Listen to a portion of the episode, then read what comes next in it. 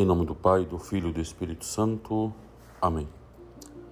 Eu sou o Padre Marcelo da Silva e hoje vamos contemplar o Evangelho de Lucas, capítulo 16, versículos 9 ao 15, neste dia 7 de novembro.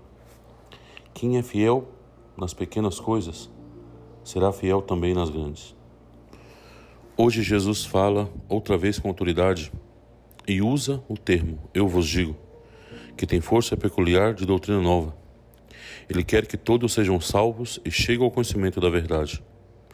Deus quer um povo santo e nos mostra as dicas necessárias para alcançar a santidade e possuir o verdadeiro, a fidelidade nas coisas pequenas, a autenticidade e lembrar que Deus conhece nossos corações. Sabemos que a fidelidade está ao nosso alcance. Em geral, nossos dias transcorrem no que chamamos de normal o mesmo trabalho, as mesmas pessoas, algumas práticas de piedade, a mesma família. Nessas realidades ordinárias, devemos crescer como pessoa e em santidade. Quem é fiel nas pequenas coisas será também fiel nas grandes. É preciso fazer bem cada coisa, com uma reta intenção, com o desejo de agradar a Deus, nosso Pai. Fazer as coisas com amor tem muito valor e prepara-nos para receber o verdadeiro. São José Maria expressava: Viste como erguem aquele edifício de grandeza imponente? Um tijolo, depois outro, e assim milhares, mas um a um. Um saco de cimento, um outro saco de cimento, também um a um. E blocos de pedra que pouco representam no grande edifício. Pedaços de ferro e operários que trabalham dia a dia, às mesmas horas mas vistes como levantaram aquele edifício de grandeza imponente?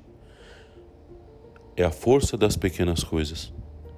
Por isso, examinar nossa consciência cada noite nos ajudará a viver com retitude de intenção e não esquecer que Deus vê tudo, até os pensamentos mais ocultos, como temos aprendido no catecismo.